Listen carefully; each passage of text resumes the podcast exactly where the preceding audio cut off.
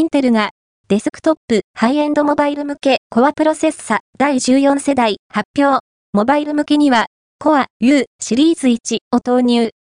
Intelは、1月8日、米国太平洋時間、デスクトップ向けコアプロセッサ第14世代の追加ラインアップと、モバイル向けコアプロセッサ HX シリーズ第14世代コア U プロセッサシリーズ1を発表した。